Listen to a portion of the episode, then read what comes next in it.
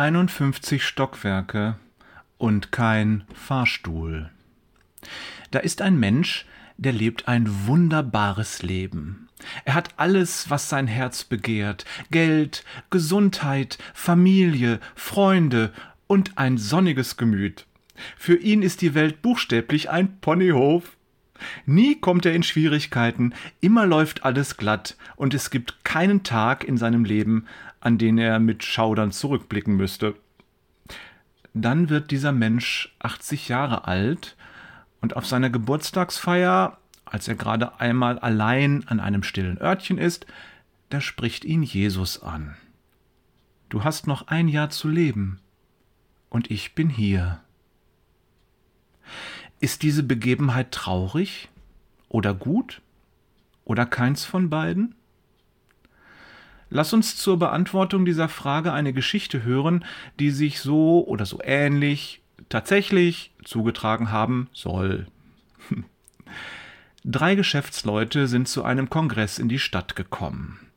Im Hotel bekommen sie drei wunderschöne Zimmer mit einer herrlichen Aussicht im 51. Stock zugewiesen. Sie checken ein, dann treffen sie sich zum Abendessen in einem feinen Restaurant, anschließend geht es durch das bunte Nachtleben und schließlich spät nachts zurück ins Hotel.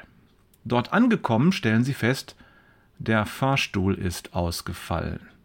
Und er wird erst am nächsten Tag repariert werden können. Mist! 51 Stockwerke und kein Fahrstuhl? Aber die drei sind gut gelaunt und so kommen sie auf eine Idee. Um sich die Zeit zu vertreiben, wollen sie sich Geschichten erzählen. Die ersten 17 Stockwerke gibt es lustige Geschichten, die zweiten 17 Stockwerke gibt es Gruselgeschichten. Und auf den letzten 17 Stockwerken schließlich wollen sie sich traurige Geschichten erzählen. Nun, es funktioniert. 17 Stockwerke lang lachen sie, während sie eine lustige Geschichte nach der anderen erzählen, um sich von ihrem beschwerlichen Aufstieg abzulenken. Die nächsten 17 Etagen erzählen sie sich Gruseliges. Und es geht ihnen gut, denn es scheint ihnen Energie zu geben. Schließlich steigen sie die Stufen der letzten 17 Stockwerke hinauf. Der Elan hat merklich nachgelassen. Die Schultern hängen und die Schritte sind schwer. Aber sie erzählen sich traurige Geschichten und aus einem unbekannten Grund passt das alles gut zusammen. Als sie in der fünfzigsten Etage ankommen, gehen ihnen die Geschichten aus. Schweigend schlurfen sie den nächsten Treppenabsatz hinauf. 35 Stufen dann ein Absatz, eine 180-Grad-Wendung und wieder 35 Stufen. Keiner sagt ein Wort. Doch plötzlich bricht einer von ihnen das Schweigen. Leute, ich hab noch eine traurige Geschichte für uns, die traurigste von allen. Die beiden anderen heben müde die Köpfe und schauen ihn mit roten Augen an. Wir haben den Schlüssel an der Rezeption vergessen. Diese beiden Vorkommnisse haben eines gemeinsam. Kurz vor Ende passiert etwas Unvorhergesehenes, etwas, das die Routine durchbricht und das alles in Frage stellt, was bisher geschehen ist, ja, das alles sinnlos macht, was vorher geschehen ist.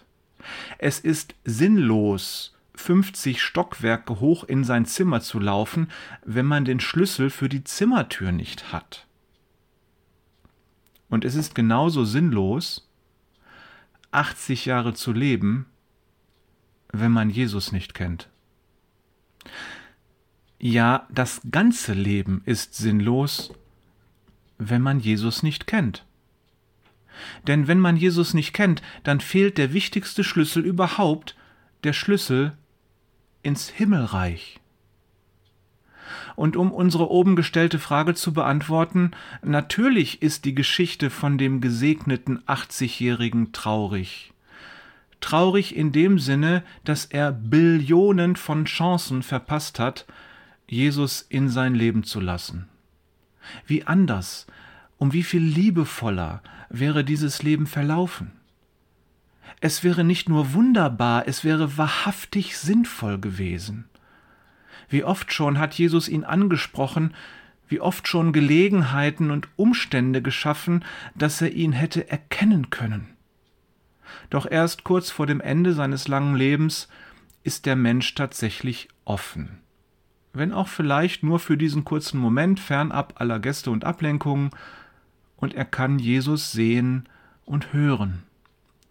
Die Botschaft selbst wird ein Schock für ihn sein.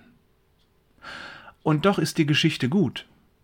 Denn der Mensch kann das Blatt noch wenden, er kann noch umkehren, er kann noch gerettet werden. Und dann macht plötzlich sein ganzes Leben Sinn. Er kann den Schlüssel nehmen, den Jesus ihm anbietet, auch jetzt noch.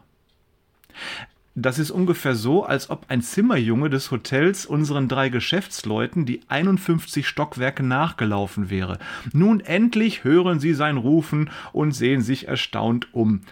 Meine Herren, ich habe Sie schon mehrmals gerufen, Sie haben den Schlüssel vergessen, hier ist er.